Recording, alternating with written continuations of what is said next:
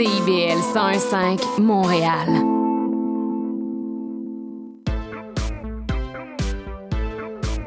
CIBL, au cœur de la culture. C'est intermittent jusqu'à Wellington.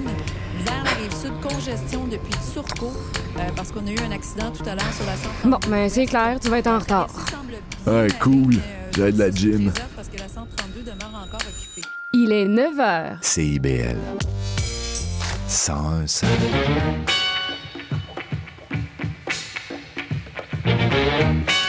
Bonjour à toutes et à tous, vous écoutez les Aurores Montréal sur CIBL. Ici Charline Caro, votre animatrice en ce lundi 30 octobre, déjà enneigé. Et c'est donc reparti pour une nouvelle semaine d'actualité et d'invités. Et aujourd'hui, justement, on re- on reçoit Claudie Lachapelle, lauréate de la cérémonie Femmes de mérite organisée par la Fondation Y, avant d'accueillir notre chroniqueur actu Quentin Dufrane. Et puis on finira avec l'entrevue du journaliste Philippe Papineau pour parler du nouveau balado du devoir et de dépendance aux écrans. Alors que vous soyez au travail, sur la route ou bien tranquillement en train de vous réveiller, bienvenue sur les ondes de CIBL. Et dans l'actualité, c'est le dernier jour où il est possible de vendre des produits de vapotage qui ont des saveurs. Dès demain, donc, fini les goûts framboises, pommes ou barbe à papa dans les cigarettes électroniques. Seule la saveur tabac sera commercialisée. Euh, la mesure est à l'initiative du ministère de la Santé et des Services sociaux et a comme objectif de rendre le vapotage moins attrayant et d'aider ceux qui le souhaitent à arrêter de fumer. Du côté des vendeurs, c'est une mesure assez drastique puisque la majorité des produits vendus sont aromatisés. Et par ailleurs, on peut s'attendre au développement d'un marché noir autour des produits de vapotage. Et ensuite, le Carrefour Jeunesse Emploi de Montréal-Est organise une collecte de vêtements et de jeux du 20 octobre au 15 novembre. C'est la cinquième année de suite que l'organisme met en place cette initiative en vue des fêtes de fin d'année. Euh, L'association accompagne notamment des jeunes en difficulté dans leur retour euh, aux études et cette collecte leur permettrait d'alléger le poids financier de la période des fêtes. On continue sur euh, CIBL avec l'entrevue de Claudie Lachapelle.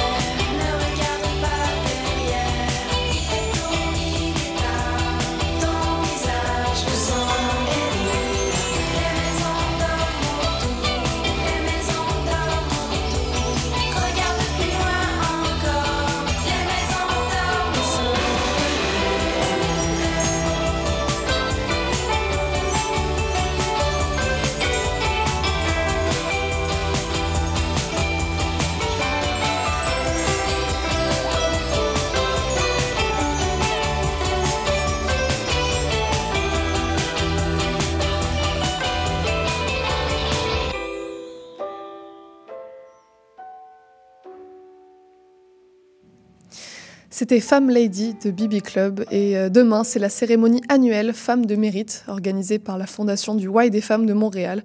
Au cours de cet événement, des prix seront remis à des femmes qui contribuent au progrès de la société.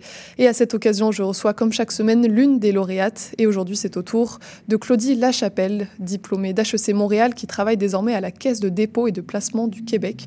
Bonjour Claudie. Bonjour, merci beaucoup de me recevoir. Eh bien, avec plaisir. Et cette année, euh, donc, 20 femmes seront récompensées par la Fondation Y dans 11 catégories distinctes en raison de leur excellence et de leur impact dans leurs domaines respectifs. Beau programme, donc. Et vous, euh, Claudie, vous avez été euh, nommée dans la catégorie Affaires et Entrepreneuriat. comment vous avez accueilli cette reconnaissance, ce prix? C'est une très bonne question. J'étais vraiment surprise, là, à vrai dire. Ma première réaction, ça a vraiment été la surprise. Euh, on essaie de s'impliquer le plus qu'on peut, mais on n'est jamais certain si c'est assez. Puis d'être reconnu par le, le des femmes, je pense que ça a été vraiment une belle reconnaissance. Puis ça donne le, la motivation juste de continuer à mhm. aller de l'avant, puis à continuer à, faire toutes nos implications. Bah, justement, on va parler un peu de vos occupations, de votre parcours. Euh, et si vous deviez vulgariser, résumer votre travail au sein de la Caisse de dépôt et de placement du Québec, ce serait comment? Euh, oui, ça aussi, c'est une très bonne question. Donc, si je devais euh, vulgariser, je travaille en placement privé, en fait, à la Caisse de dépôt. Euh, j'ai une double mission, donc c'est un travail qui est super gratifiant. Donc, j'ai une double mission, c'est-à-dire la première, c'est de faire des investissements dans des compagnies, puis j'ai la chance de travailler avec des compagnies québécoises principalement. Euh, donc, euh, on fait des investissements pour euh, supporter les compagnies dans leurs besoins. Donc, ils ont besoin d'un financement quelconque, que ce soit pour n'importe quel type de projet, que ce soit pour une acquisition, par exemple, la création d'une usine ou quoi que ce soit. ils ont besoin de financement, d'avoir des sous. Donc, nous, on va venir financer l'entreprise en contrepartie d'une participation en équité dans la, dans la compagnie. Donc, ça, c'est la première, la première mission. Puis, on va venir vraiment contribuer au développement de cette entreprise-là. Puis ensuite, on va pouvoir les accompagner aussi dans toute la stratégie, le développement de, de, leurs projets. Puis euh, la deuxième mission, essentiellement, la Caisse de dépôt détient quand même 420 euh, milliards de dollars euh, d'actifs sous gestion. ces 420 milliards, ça provient de plus de bien, près de 50 déposants qui sont essentiellement des caisses de, de retraite. Puis ce que ça signifie, c'est que les Québécois déposent à chaque paie de l'argent de mm. côté pour pouvoir euh, contribuer à leur retraite. Puis moi, j'ai la chance de pouvoir investir cet argent-là et de faire la, faire fructifier pour qu'il, dans le fond, il, y ait une belle retraite euh, quand leur sera venue. Très bien, donc c'est une mission qui, une mission qui est orientée autour du, des Québécois, des entreprises québécoises. C'est quelque chose qui est important pour vous, qui est gratifiant, comme vous le disiez. Oui, définitivement. Les entreprises québécoises, on les voit, elles sont toutes partout autour de nous, puis on peut vraiment... En fait, je, travaille avec des compagnies dont, dont, on utilise les produits, donc c'est vraiment gratifiant de pouvoir mm-hmm. voir que ces compagnies-là, ils se développent. Puis en plus de ça, les Québécois, ils sont partout autour de nous. Tu sais, on a presque 66 de la population québécoise qui est dans nos déposants. Donc, euh, de pouvoir contribuer avec ces gens-là aussi, c'est super gratifiant, c'est certain. Et euh, comment vous en êtes arrivé à vous orienter euh, vers le monde de, la finance? c'est vraiment une bonne question, ça aussi, parce que j'ai pas, j'ai pas, c'était pas tout tracé comme chemin, là, essentiellement. Mes parents ne sont pas en finance. Euh, du tout, du tout. Mais j'ai eu la chance d'avoir une mère qui m'a appris dès ma jeunesse l'importance d'économiser, d'avoir euh, de l'argent de côté, d'investir aussi son argent pour pouvoir avoir une autonomie financière plus tard. Euh, je pense que c'est là que mon intérêt pour la finance est venu. Je dirais que a priori c'était peut-être plus un intérêt pour la finance personnelle. Puis mm. une fois que je suis allée à l'université, j'ai découvert toutes sortes de, types de finances qu'on peut faire. que ce soit une mm-hmm. finance en entreprise, que ce soit dans des organisations comme ça, de, faire des placements, euh, dans des entreprises aussi. Donc, j'ai découvert cette, euh, cette euh, autre branche de la finance, puis c'est là que j'ai été en finance d'entreprise. Je trouve que c'est super gratifiant, encore une fois, de pouvoir euh, contribuer au développement économique du Québec. Puis mhm. euh, c'est pour ça que je suis en finance aujourd'hui. Est-ce que vous diriez que c'est un domaine qui est connu du grand public? Parce que moi, j'ai l'impression qu'il y a beaucoup de, de, de stéréotypes, d'idées de, toutes faites qui sont véhiculées autour du monde de la finance. Est-ce que, est -ce que vous pensez que c'est un domaine qui a besoin d'être démystifié? Oui, 100 Puis c'est drôle que vous utilisiez le mot démystifier parce que je fais partie aussi du comité jeunes de Finance Montréal, mm-hmm. dont l'objectif est justement de démystifier la finance pour les jeunes. Euh, je pense que c'est pas quelque chose qui est très, très, très connu. Tu sais, quand on pense à quand on était jeune à l'école puis qu'on pensait à nos métiers de mm-hmm. rêve, c'est rare que quelqu'un va dire « je veux travailler en finance plus tard », tu sais. Euh, donc, je dirais que c'est clairement quelque chose qui doit être euh, euh, mis de l'avant encore plus, mais je, je pense que c'est beaucoup plus tôt, justement, quand tu es jeune. Puis, il y a énormément de, de travail à faire de ce côté-là pour euh, faire en sorte que ce soit pas tabou aussi de parler de finances. Sais, Souvent, on peut parler des finances personnelles, puis les gens trouvent que c'est tabou. Non, il faut, faut que les gens ils soient plus au courant, puis qu'on on, on contribue à l'éducation, en fait, des, des plus jeunes avec la finance. Une enquête de Catalyst montre que 23% des femmes sont, deux femmes sont présentes dans les conseils d'administration des grandes firmes. Euh, Marie-Claude Beaulieu, également, qui est professeure de finance à l'Université Laval, disait que la finance pure et dure, ça demeure l'affaire des hommes. Est-ce que la finance, c'est encore un monde d'hommes?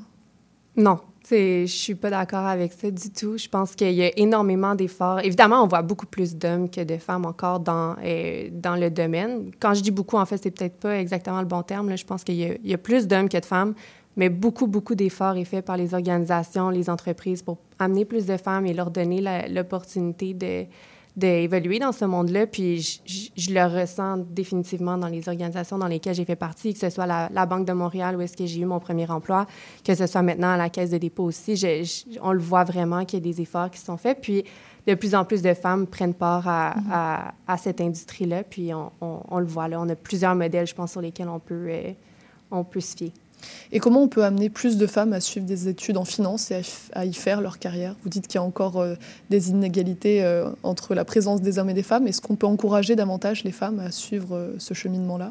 Définitivement. Je pense que ça passe justement par l'éducation plus jeune aussi, là, de juste montrer que il y en a des femmes dans ce domaine-là, que c'est possible de faire, d'aller dans ce domaine-là. Je pense que une chose que j'ai remarqué, moi, dans mes années à l'université, c'était vraiment que les femmes prenait le temps et s'assurait d'être capable, d'avoir les compétences, en fait, pour pouvoir aller en finance. Je pense qu'il ne faut pas hésiter, il faut foncer à place de... de c'est bon d'être au courant de ses compétences, mais ne pas trop attendre non plus. Les femmes ont un, un potentiel, puis il faut qu'ils le mettent à profit, il faut qu'ils bénéficient des opportunités qui sont devant eux. Euh, je pense que c'est... Il euh, faut juste sauter sur l'occasion mm -hmm. quand on l'a. Et au niveau personnel, est-ce que vous pensez qu'il vous est déjà arrivé de vous limiter dans vos ambitions? Ou pas du tout? Certainement, certainement. Il y a sûrement eu des moments où est-ce que j'ai, réfléchi, puis réfléchi à trois, quatre, cinq reprises à la place de foncer directement. Je pense que de façon générale, une des raisons pour lesquelles j'ai, j'ai fait le parcours que j'ai, par contre, c'est j'ai profité de ces opportunités-là qui m'ont été offertes. Puis je pense que c'est vraiment quelque chose qui, qui va bénéficier le parcours de n'importe quelle femme. Puis juste aujourd'hui, par exemple, c'est, c'est la première fois que je suis en entrevue à la radio, ben c'est une opportunité que je saisis, même si ça peut faire peur, ben on, on la saisit pour pouvoir euh, en bénéficier dans le futur aussi. Je vous remercie euh, d'avoir saisi l'opportunité. Euh, vous êtes euh, notamment impliqué auprès des jeunes de votre domaine à travers le comité, comité, des jeunes de finance Montréal, mais aussi le fonds de placement étudiant du HEC. pourquoi garder ce lien avec le monde étudiant? Je pense que c'est. Euh, si je suis ici aujourd'hui, c'est vraiment parce que quand je suis allée à l'université à HEC Montréal, c'est euh, c'est le fonds de placement qui m'a permis de, de, comprendre mieux la finance, de voir les différents domaines euh, de la finance. Puis c'est vraiment grâce à, à, à ce comité-là, en fait, que j'ai pu développer ma, ma, passion pour la finance. Puis j'ai étudié en sciences santé au cégep. Mm. Donc, j'avais aucune connaissance de ce qu'était la finance. Puis c'est vraiment ce comité-là qui m'a permis de, de, développer mes connaissances. Euh, je trouve que c'est un comité qui permet à tout, type de personnes, des personnes qui sont motivées de pouvoir se démarquer. Euh, donc, j'encourage juste les, jeunes à continuer à, à s'impliquer puis à pouvoir justement euh, gagner des connaissances mm -hmm. pour pouvoir travailler en finance plus tard. Là. Et donc, à travers ces organisations, vous avez un lien avec euh, les étudiants, les étudiantes? Vous échangez avec eux? Oui, donc euh, pour le fonds de placement, je suis sur le CA du fonds de placement. Donc, on rencontre euh, à chaque trimestre, on rencontre l'équipe exécutive qu'on appelle là, du comité du fonds de placement. Donc, c'est des étudiants de troisième année d'université généralement qui sont en charge de la gestion du groupe. Et nous, en tant que, que, que membres du CA, bien, on peut les aider, les guider euh, dans leurs différentes activités. Donc, euh, il y a une façon de rester en contact avec ces gens-là, puis de, de, les guider justement à travers euh, leur parcours. Très bien. Euh, quelles sont les causes qui vous tiennent à cœur globalement?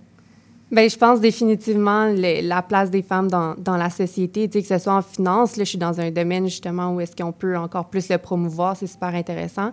Je pense que de, de façon générale, le- la place des femmes dans la société, l'égalité, la diversité aussi, je pense que c'est quelque chose qui me tient à cœur. Euh, puis on le remarque beaucoup, tu sais, les équipes diversifiées sont tellement plus fortes Mhm. que des équipes où est-ce qu'il n'y a aucune diversité puis que c'est toute la même mentalité. Je pense que d'encourager ça et de pouvoir profiter, de pouvoir euh, aider, euh, de contribuer en fait à, à- à cette diversité-là, c'est super important pour moi. Et est-ce que vous diriez que vous êtes engagé Oui, mais puis tu sais, au début, on me demandait comment j'avais reçu la- l'accueil de ce prix-là. Je pense que j'étais surprise. Je pense que je pourrais encore en faire plus. On pense toujours qu'on peut en faire plus. Je, dirais que je suis engagée. Je pense que je pourrais encore plus m'engager, euh, par contre, à- avec différentes euh, opportunités, Mhm. encore une fois.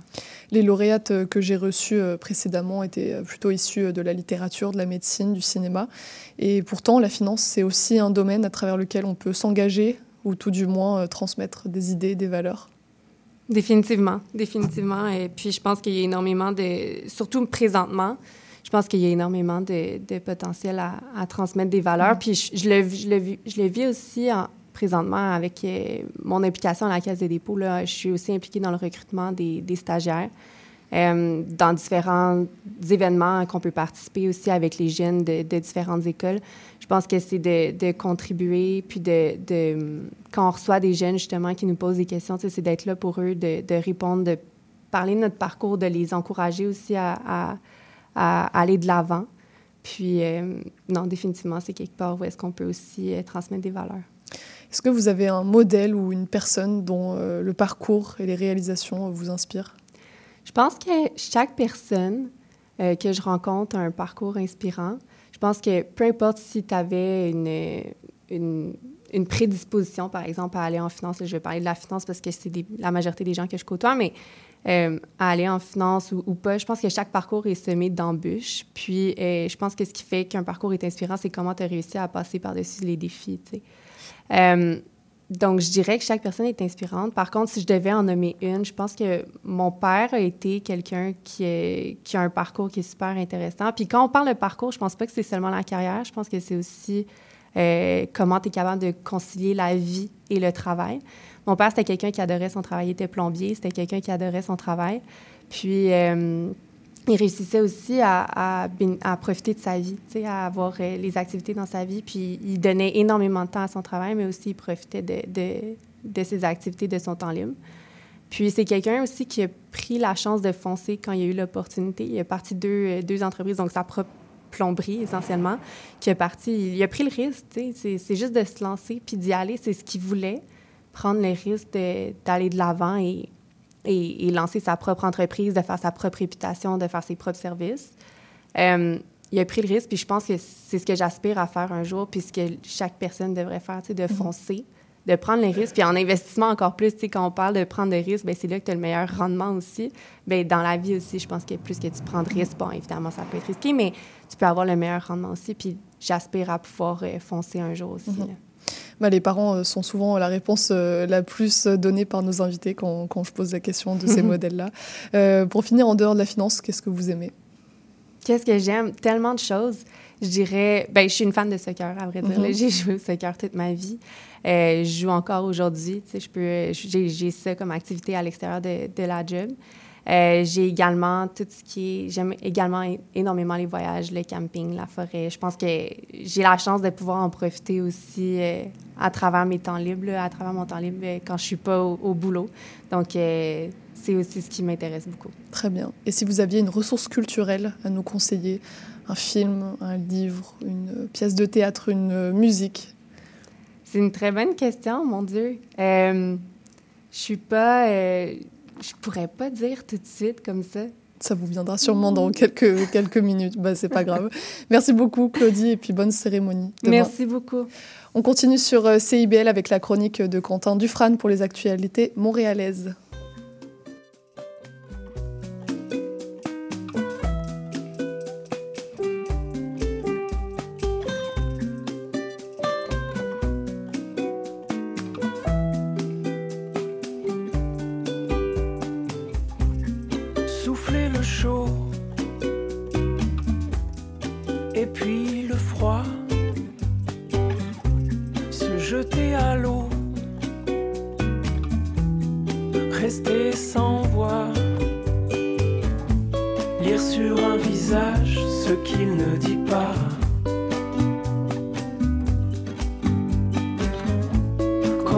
Ressentir deux choses à la fois?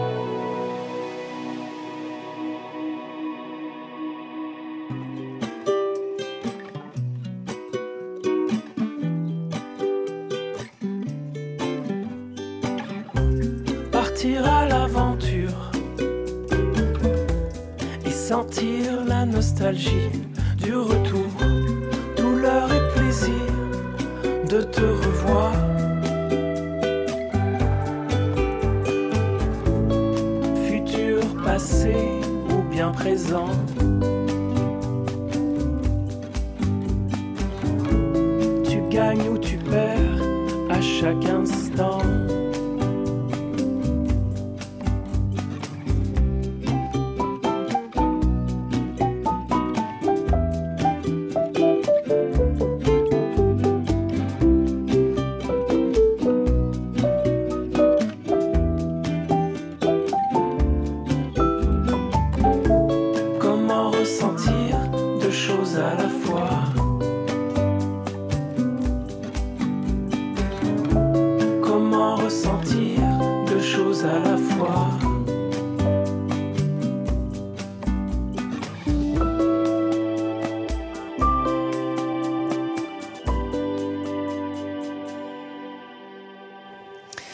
C'était deux choses à la fois de Jérôme Minière et désormais on reçoit notre chroniqueur Quentin Dufrane pour un tour plus approfondi des actualités montréalaises.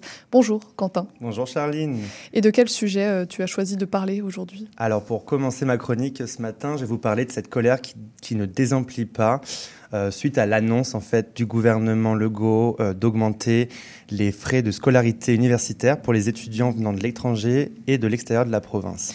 Et donc pour mettre les choses au clair, en quoi consiste euh, précisément cette hausse des frais de scolarité? Eh bien alors c'est une annonce qui a été faite à la mi-octobre par euh, le gouvernement Legault, dans lequel il a expliqué qu'il prévoit doubler les frais de scolarité dès l'année prochaine pour les étudiants canadiens venant de l'extérieur de la belle province.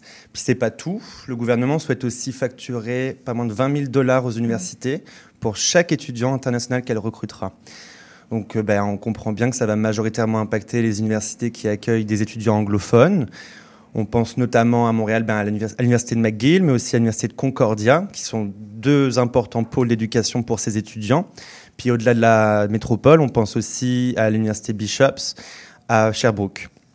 Donc grosso modo, ce que ça va impliquer, c'est que dès l'automne 2024, par exemple, pour un étudiant de premier cycle qui vient d'une autre province, bah, il verra ses frais de scolarité passer d'environ 9 000 dollars à 17 000 dollars. Donc euh, c'est quand même une euh, hausse significative, car c'est des frais de scolarité qui vont quasi doubler. Ouais, c'est assez important comme, comme euh, augmentation. Euh, c'est quoi l'objectif du gouvernement Legault derrière toute cette augmentation? Bien, pour le ministre de la langue française, Jean-François Roberge, ces mesures vont venir contrer le déclin du français que connaît le Québec, notamment en changeant le profil linguistique de Montréal. Il veut ainsi venir réduire le nombre d'étudiants venant d'autres provinces et de l'étranger, dont le nombre s'élèverait à près de 32 000 euh, au Québec et que le ministre Robert considère pour la plupart euh, comme des anglophones. Le Premier ministre Legault, lui, a qualifié cet afflux d'étudiants anglophones de menace à la survie de la langue française. Et pour lui, les contribuables québécois ne devraient pas subventionner les étudiants des autres provinces. Bien.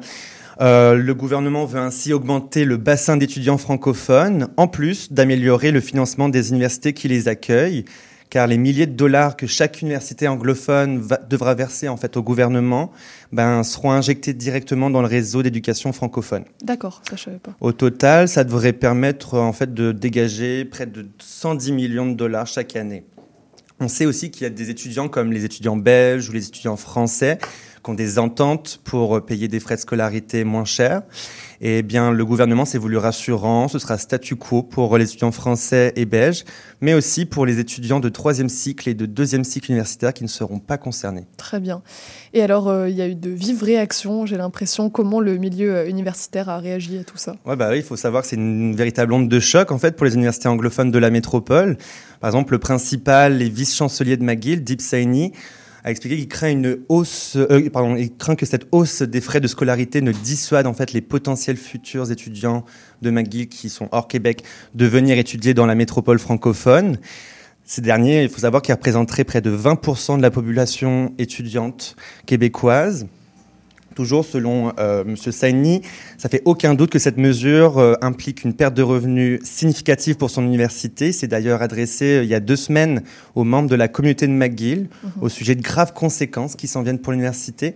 Puis c'est aussi adressé aux personnes responsables des dépenses en leur demandant d'être dorénavant plus prudents. Alors, ce qui est paradoxal dans tout ça, c'est que l'université de McGill s'apprêtait à la mi-octobre aussi à annoncer quelque chose, mais cette fois-ci, c'était un investissement de 50 millions de dollars pour améliorer les compétences en français de sa communauté, mais aussi pour faciliter l'intégration des membres de la communauté McGilloise dans la société québécoise. Bon, bah, sans surprise, euh, l'annonce a été reportée pour le moment. Et pour l'Université de Concordia aussi, on s'attend euh, à ce que les coûts de cette réforme s'élèvent à plusieurs dizaines Mhm. de millions de dollars annuellement. Et du côté des étudiants, ça dit quoi? Bien, là, du côté étudiant, les ambitions du gouvernement font euh, forcément réagir. Il y a beaucoup d'étudiants qui reconsidèrent déjà en fait leur installation au Québec et pour se tourner vers d'autres provinces canadiennes. Même l'Union des étudiants du Québec, qui regroupe pourtant majoritairement des universités francophones, euh, a qualifié cette hausse de stupéfiante Mhm.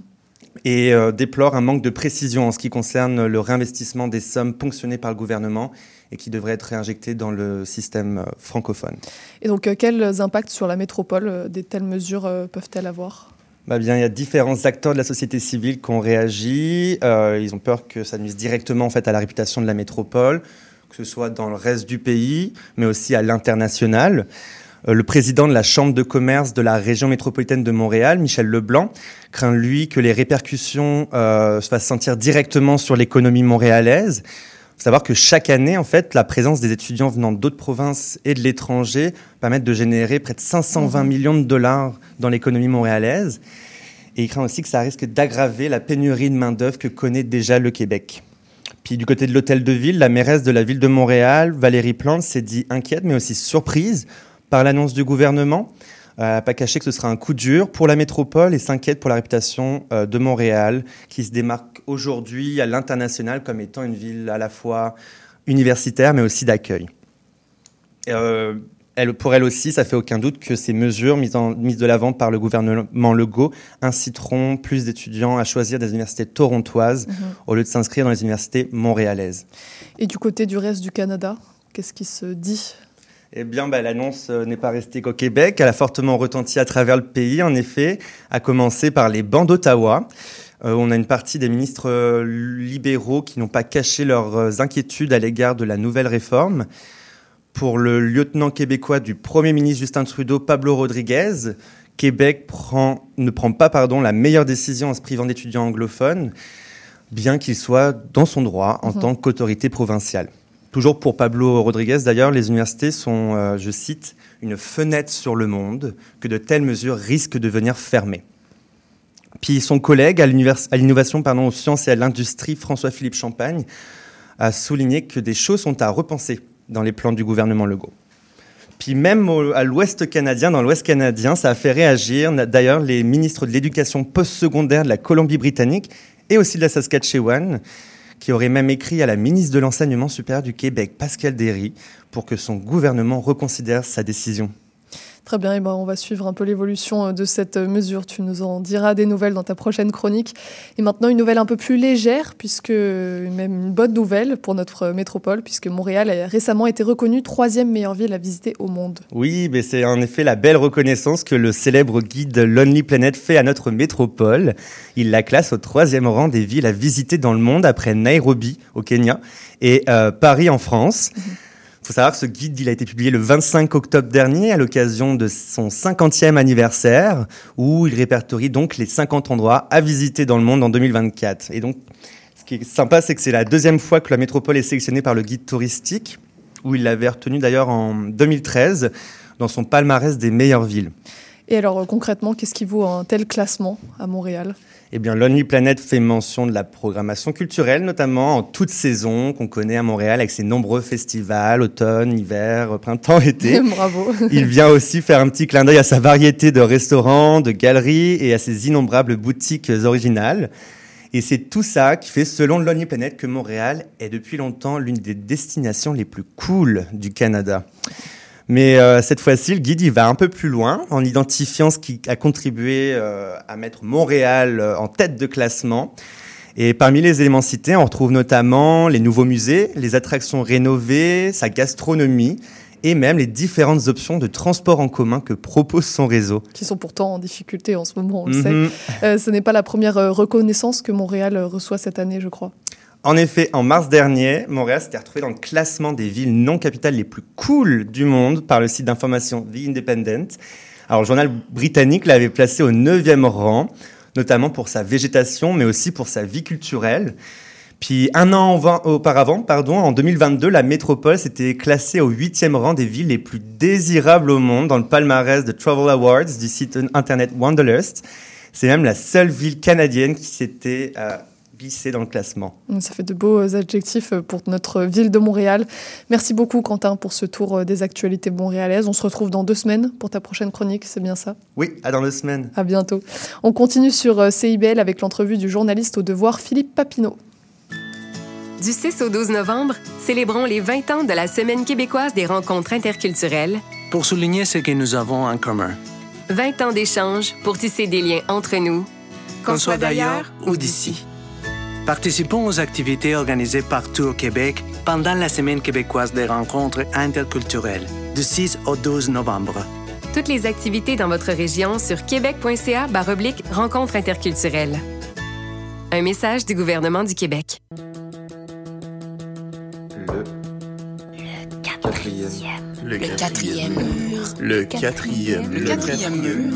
Bon, Siri, c'est quoi, mettons, là, l'émission qu'il faudrait absolument écouter à CIBL tous les lundis de 15h à 17h? Le quatrième mur. Les générations se parlent à Trait d'Union. Je suis Louise Curodo et je vous invite à vous joindre à nous tous les vendredis à 14h sur les ondes de CIBL 101,5. Chat d'avance. Sommes votre rendez-vous de la fin de semaine. En compagnie de nos collaborateurs, on vous informe, divertit et on vous joue le meilleur du hip-hop, afro et rap. Votre dose de bonheur radio électrisant et contagieux. Samedi dès 11h, c'est Chadamar FM sur CIBL 101.5 Montréal. CIBL 101.5 Montréal.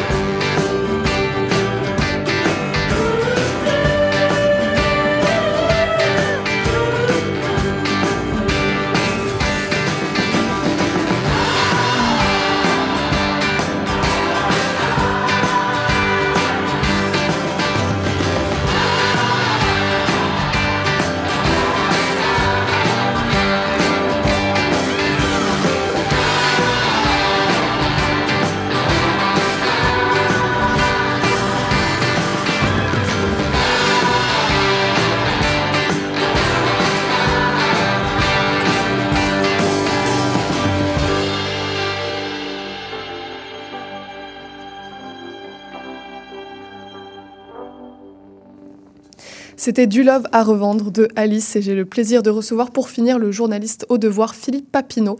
Vous animez euh, le nouveau balado Votre attention s'il vous plaît qui traite du thème de l'attention et de l'économie qui en découle. C'est une série d'entrevues et de travail de recherche qui est déclinée en quatre épisodes pour explorer notre addiction à Facebook, Instagram et compagnie. Bonjour Philippe. Salut Charline. Euh, pour commencer, combien de temps vous passez par jour sur votre téléphone cellulaire Ah là là, faut- Obligé de poser cette Ouais, question. non, ben, chaque, chaque fois que je reçois l'espèce d'alerte sur mon iPhone où on me dit le temps d'écran cette semaine, Ouais. j'ai tendance à pas vouloir le regarder parce que j'ai peur. Mais il y a deux choses. Il y a- l'utilisation euh, normale, on pourrait dire, de notre téléphone, de nos outils numériques qui sont entre autres imposés par le travail. Euh, aller, suivre les nouvelles sur notre téléphone, c'est pas mal. Mais il arrive beaucoup de temps où, euh, dès qu'on a une seconde d'ennui, dès qu'on a une seconde de- où on fait rien, on va sur notre Mhm. téléphone pour, pour rien. Procrastiner. Pour procrastiner, pour, euh, pour, euh, pour être sûr d'avoir, d'avoir, tout capté ce qui se passe sur les plateformes dans lesquelles on est abonné. Donc, euh, je dirais trop, mais euh, c'est surtout, en fait, moi, ce qui m'intrigue, puis c'est ce qui est un peu à la racine de, de ce balado-là, c'est quand on cherchait des, des thèmes, des sujets euh, qu'on qu'on pourrait explorer euh, au devoir, il y avait cette idée de... Ça m'arrive souvent le soir, je sais pas si toi, ça t'arrive, mais c'est un peu comme ça que je raconte, commence le balado, mais j'écoute, par exemple, la télé, une production euh, sur Netflix ou la, la télé, peu importe. Et là, ma main se dirige vers mon téléphone dans ma poche comme par ben, sans, sans réflexe, que je le ouais. contrôle, par réflexe, par c'est comme si le contrôle, le, le téléphone nous contrôlait. Puis ça, ça ça ça m'agace profondément, mais je- j'en suis victime quand même, faire, même si ouais. j'en suis conscient. Donc, on voulait savoir, euh, on voulait explorer cette idée donc de l'attention euh, à partir de cette anecdote-là, disons, euh, qui, qui, est- qui est- qui est la- qui est la mienne. Mais alors, qu'est-ce qui retient autant notre attention? Qu'est-ce qui fait qu'on regarde notre cellulaire plusieurs centaines de fois, plusieurs heures par jour? Ben, c'est euh, un de nos épisodes, dans le deuxième, sur, le, sur la façon dont sont conçus ces réseaux sociaux-là, notamment parce que c'est souvent ça, c'est des plateformes euh, dans lesquelles on peut avoir du contenu en masse et rapide. Ils sont conçus, on appelle ça l'économie de l'attention. C'est un peu le, donc, le thème de ce deuxième épisode de votre attention, s'il vous plaît, euh, sur euh, la, la manière dont le fil est conçu, dont les nouvelles vont, vont vous cibler, cette espèce de... Il y a une experte, Sandrine Promtep, qui nous raconte cette espèce de... En anglais, ils disent « infinite scroll ». On s'en rend pas compte parce que c'est devenu la norme, mais votre fil Facebook, même avec ou sans nouvelles, il n'arrête jamais. Il est, tout- il est sans fin. On peut défiler, défiler, défiler jusqu'à, jusqu'au lendemain matin. Là. Il ne Mhm. s'arrêtera jamais. Il y aura toujours du, la- du contenu. Et on, on nous cible aussi selon nos intérêts. Plus on donne d'informations à ces plateformes-là, plus ils savent comment nous cibler. Donc, plus, plus ils savent comment nous titiller, nous garder actifs, nous garder en vie sur les plateformes. Et puis donc, quelque part, euh, euh, monétiser notre attention, faire vendre la pub notamment, entre autres. Si c'est gratuit, c'est que c'est vous le produit. C'est exactement ça. Donc, il y a, il y a cet enjeu-là qui, est- qui est clairement relié à la, à la technologie, à la façon dont ces plateformes-là sont conçues, puis on est un peu le dindon de la farce là-dedans. C'est ça, donc on est donc entré dans une, une ère de surstimulation, euh, de notifications incessantes, de fils d'actu infini. Et justement, le nouveau balado euh, du devoir que vous animez explore les enjeux qui entourent l'attention et notamment l'économie qui en découle. Donc notre attention est devenue un produit, c'est ce que vous dites dans votre balado. Ben, c'est ce qu'il faut, il faut, il faut arriver à cette conclusion-là, je pense. Euh, dire l'inverse serait un peu euh, se mentir, je crois.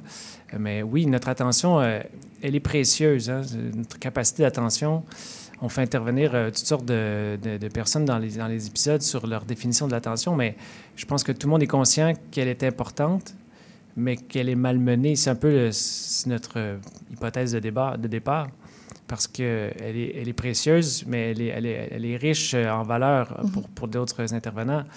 Euh, c'est sûr que c'est essentiel, comme dans un monde dans lequel on vit, où il n'y a plus vraiment de repos, il n'y a plus de répit, il se passe toujours quelque chose partout. On est stimulé par la, les... Bon, on parle des réseaux sociaux, mais la vie en soi, on est surinformé aussi. En tout cas, peut-être, moi, dans mon, mon métier, on est, plus prompt à aller s'informer partout, mais les, chaînes de, des nouvelles en continu, les années de notifications et tout, donc ça n'arrête jamais. Donc, notre capacité d'attention, elle est écorchée, malmenée, mais elle a une valeur ben, je veux dire, incroyable.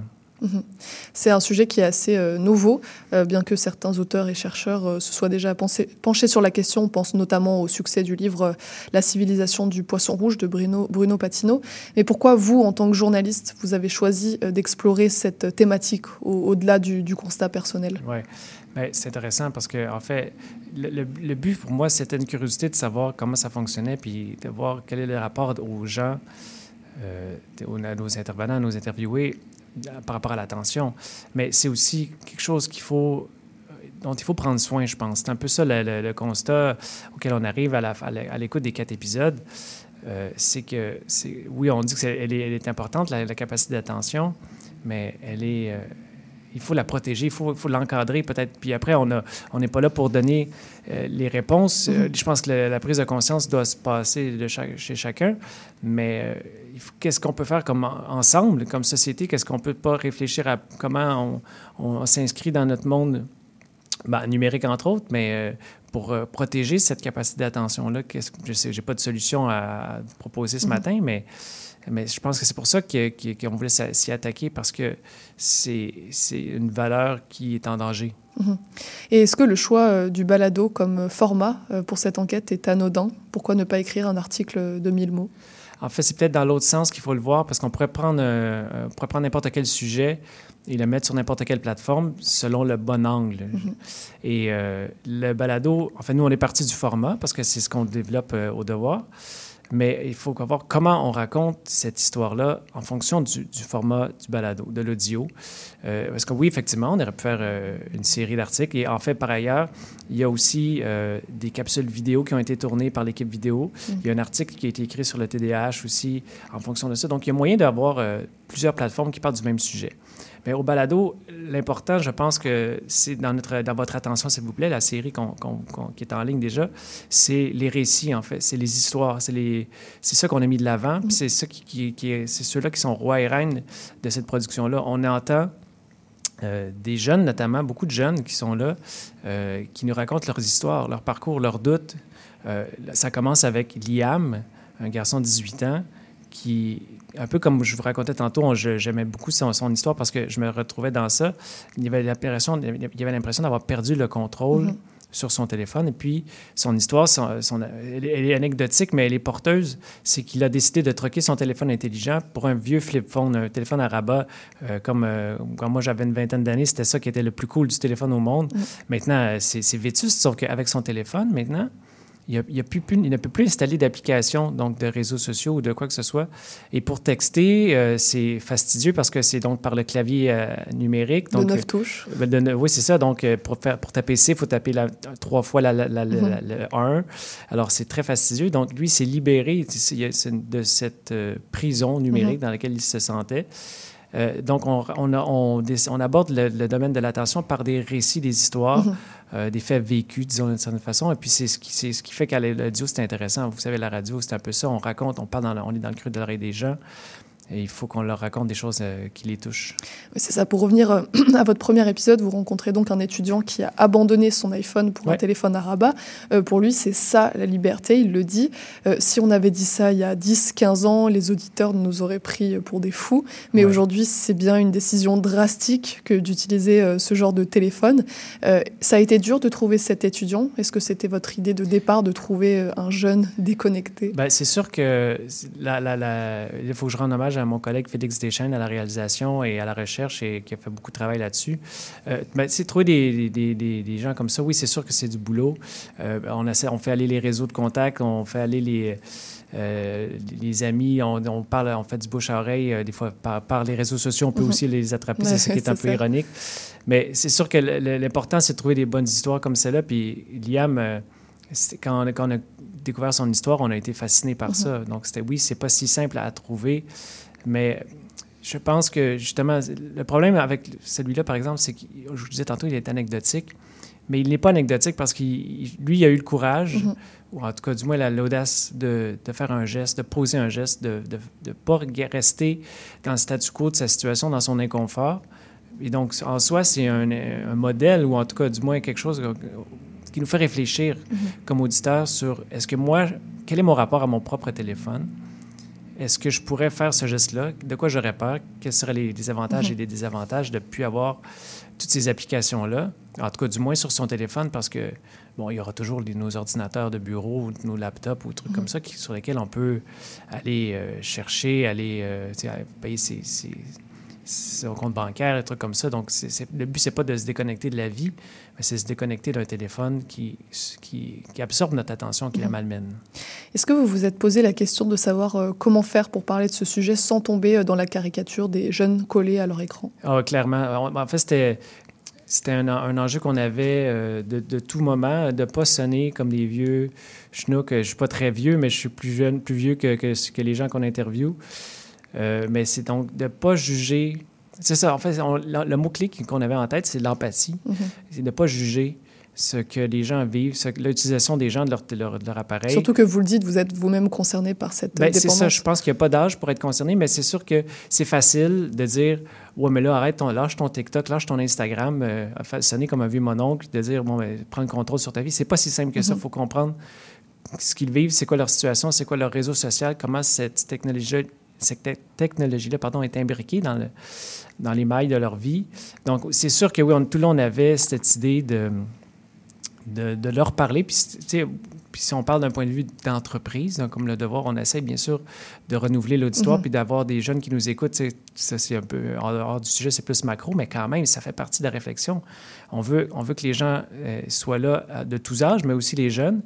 Et il faut leur parler sans les juger parce qu'on mm -hmm. va les faire fuir. Puis donc, on avait ça clairement comme, euh, comme balise tout au long euh, des épisodes. De ça.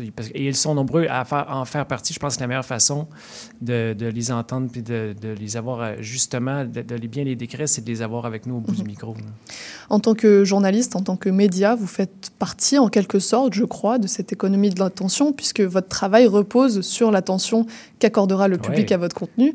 Euh, comment vous vous positionnez vis-à-vis -vis de cette course à l'attention? Est-ce que vous vous sentez en partie acteur de cette économie-là? Ben, c'est intéressant, ben, c'est sûr. Je pense qu'on ne peut pas faire autrement euh, que de dire oui. Euh, euh, c'est une bonne question, franchement. Mais on, on s'est demandé, par exemple, euh, est-ce qu'on devrait, parce qu'on a un compte TikTok mm -hmm. au devoir, par exemple, on aura même engagé bientôt, si c'est dans les prochains moments, euh, un TikToker pour euh, faire la promotion de nos contenus sur TikTok. Mm -hmm. Donc, c'est sûr qu'il faut... Notre, disons qu'il y, y, a... Bon, Meta s'est occupé de nous couper l'herbe sous le pied pour... Euh, pour l'attention qu'on peut qu'on aurait pu se, se, retirer de nos, de nos lecteurs. Mais c'est sûr que oui, on en fait partie. Mais je pense que le, la preuve, c'est qu'on l'a, je crois, je ne sais pas si tu as écouté la, la balado, je ne pense pas qu'on soit bienveillant ou conseiller envers les plateformes. Je pense qu'on est quand même assez sévère sans les juger et mm -hmm. sans juger les utilisateurs. Mais oui, on en fait partie, c'est sûr. Mm -hmm. Il y a quelques mois, j'aurais même pu dire que les médias traditionnels profitaient des algorithmes et de la dépendance mise en place par les GAFA, par les plateformes numériques, puisque votre contenu apparaissait sur ces plateformes. Mais depuis la loi C18, ça mm -hmm. tombe bien, et puis le blocage des nouvelles sur les réseaux sociaux, c'est plus le cas. Est-ce que ce ne serait pas l'occasion pour les médias de développer des nouvelles formes de consommation de contenu numérique, des formes de consommation plus saines par exemple Par exemple, les infolettres, le papier, toutes ouais. ces, ces, méthodes ancestrales oui. qui reviennent un peu ouais. à la mode. Ben, c'est intéressant parce que euh, en, en 5 ou 10 ans, ça a tellement changé. Le, le, mode de communication, le mode de lien, parce qu'il faut tisser un rapport avec notre lecteur, notre auditeur, notre euh, spectateur, parce que, bon, on fait toutes ces plateformes-là. Mais comment les, comment les rejoindre? On a besoin de les avoir. Et puis, eux, on veut aussi, on fait pas on vend pas de la saucisse, là, on vend de l'information. Donc, c'est quand même, à mon sens, bien noble. Mais c'est sûr que, par exemple, on a des infolettes et beaucoup se sont rabattus avec les blocages de méta sur les infolettes. On en a sept ou huit, je crois, depuis quand même plusieurs années. Euh, et c'est bien parce qu'après, c'est un choix volontaire. Euh, donc, l'infolettre a quelque chose de de plus, de plus passif d'une certaine façon. Le lecteur décide de s'inscrire, de donner mm. son courriel, il reçoit l'infolette, il l'ouvre s'il la veut. Elle n'est pas poussée à travers la gorge comme une notification. Mm. Euh, donc oui, c'est sûr que les plateformes, les médias doivent développer des nouvelles astuces et de nouvelles plateformes pour rejoindre tout simplement leur public. Mm-hmm. C'est pas facile parce que euh, ça, on, on, a créé, je pense, euh, une certaine dépendance face aux réseaux sociaux. Euh, et, on, en a profité, ils en ont profité, tout le monde était content dans cette euh, entente euh, avec, avec ces géants-là. mais donc maintenant qu'ils retirent leur bille, d'une certaine façon, on, se retrouve avec, bon, qu'est-ce qu'on fait maintenant? il y a des bonnes solutions à, trouver, mais c'est pas si simple. Mm-hmm. Et c'est pour ça que je trouve le balado s'inscrit plutôt bien dans ce contexte, puisque la loi vous, vous contraint à vous désolidariser de tous ces algorithmes, de tous ces réseaux sociaux, même si, comme vous le dites, vous avez réinvesti sur TikTok parce qu'il y, a une obligation de, continuer à joindre les jeunes. Euh, aujourd'hui, euh, la capacité de concentration, elle est en constante euh, diminution. les contenus doivent toujours être plus stimulants, plus divertissants. on le disait, le balado est un moyen pour vous de joindre plus de personnes et de les maintenir mhm. notamment plus longtemps que sur un article. en conséquence, est-ce que vous craignez pour l'avenir de la presse écrite, vous qui écrivez aussi? Hmm. Ben, on peut pas dire que. Oui, c'est sûr, mais euh, franchement, euh, c'est pire peut-être maintenant avec justement les. les euh, les, les, ressources de revenus qui sont à la baisse. Je pense que tout le monde a connu un petit regain avec la pandémie, mais de rien, parce qu'il y avait une avidité sans nom de, pour l'information. Les gens de, voulaient savoir, les gens voulaient mhm. avoir des informations claires, justes et précises. Les médias en ont profité, puis il y avait aussi toute la publicité qui venait avec gouvernementale. Donc, c'est sûr qu'il y a eu des belles années médiatiques dans, il y a deux ans peut-être. Mais là, tout ça nous revient euh, assez euh, rapidement et euh, durement. Euh, donc, je ne suis, pas, pas gestionnaire au devoir, mais on voit bien, on, voit, on sait bien que, bien sûr, ça, ça ne va pas bien, puis ça ne va pas bien partout. Il y a des compressions à Radio-Canada. Euh, euh, d'autres entreprises de presse aussi vont devoir se, serrer les, les coudes. Mais oui, oui, craindre. ce que je voulais dire, c'est que ça fait, ça fait 20 ans ou plus que je suis au devoir, puis j'ai vu plein de phases de, de, compression ou de moments euh, plus difficiles. Mm-hmm. Donc, c'est pas, c'est pas une industrie euh, qui roule sur l'or. Donc, ça n'a jamais été confortable. Mais là, c'est sûr qu'en ce moment, c'est un peu plus difficile. Mm-hmm. Euh, le journalisme, dans tous les cas, a toujours fait face euh, aux évolutions euh, technologiques qui sont nombreuses. Et donc, ce n'est pas la première fois que le journalisme doit s'adapter aux évolutions, aux changements observés dans la société. Mais est-ce que vous diriez que les défis d'aujourd'hui constituent un tournant majeur pour la production, la diffusion, la consommation de l'information?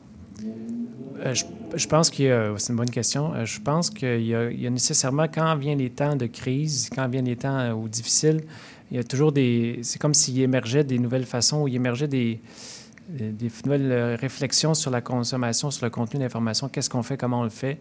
Donc, c'est sûr que ça, ça, va teinter, puis je suis sûr qu'on le voit déjà dans plein de médias, ça va teinter la façon dont les choses sont faites.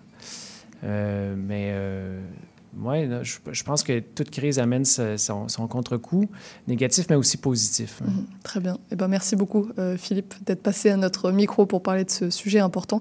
Votre balado s'appelle donc Votre attention, s'il vous plaît, et on peut le retrouver sur votre site internet, sur les plateformes de balado, sur YouTube, etc. C'est Merci, merci beaucoup. Et puis bonne continuation pour votre balado. Merci beaucoup. On continue euh, pour la, avec la clôture euh, de l'émission et le programme de demain.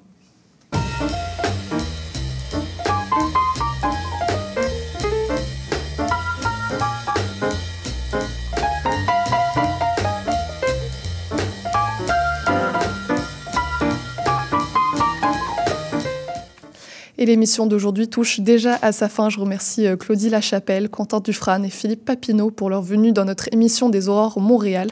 À la mise en onde et aux choix musicaux, c'était Maurice Bolduc que je remercie comme d'habitude pour sa précieuse assistance. Demain, on reçoit le fondateur de l'application Click and Park, mais aussi la représentante d'Oxfam Québec pour parler du conflit entre le Hamas et Israël. Et sans oublier notre chroniqueur cinéma, Léo Mercieros. Si vous souhaitez réécouter cet épisode ou ceux des jours précédents, comme d'habitude, rendez-vous sur notre site web cibl105.ca ou sur les plateformes de podcast Balado Québec, Apple Podcast et Spotify. C'était Charline Caro sur CIBL. Je vous remercie pour votre écoute et je vous dis à demain pour notre prochaine émission.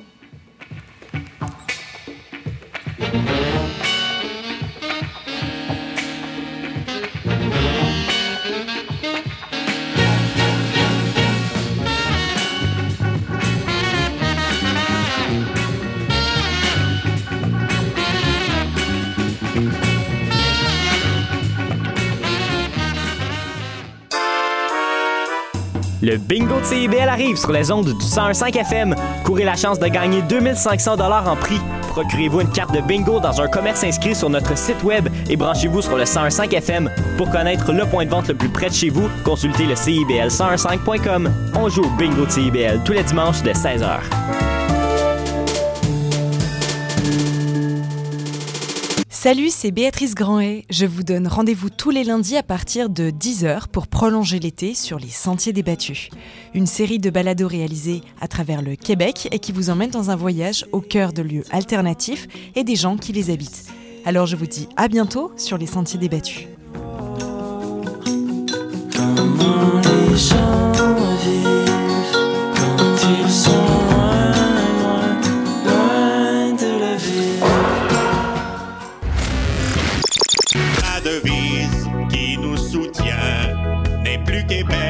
Je me souviens.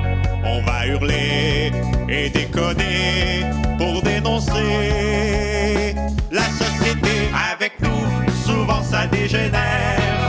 Dans le monde, il s'en passe des affaires. Sous le signe des moustiquaires, on a Les Trois Moustiquaires, mercredi 17h sur les ondes de CIBL. Ici Yvan Bugeaud de l'émission Folie douce. Expert en santé mentale depuis 1991, Folie douce repousse les préjugés et tabous. Témoignages, entrevues d'experts, chroniques, toutes les facettes de la santé mentale en une seule émission. Folie douce est le rendez-vous radiophonique révélant le vrai visage de la santé mentale.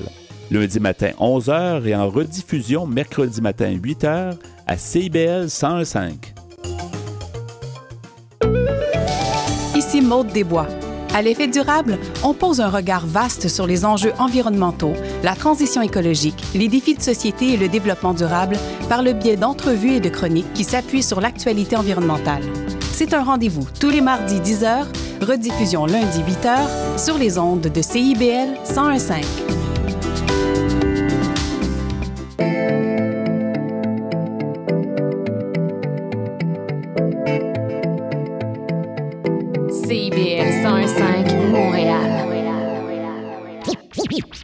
Montréal, Montréal. Alors, ici c'est IBL. On entre en onde bientôt. Dans 5 minutes. CIBL 101.5 au cœur de Montréal.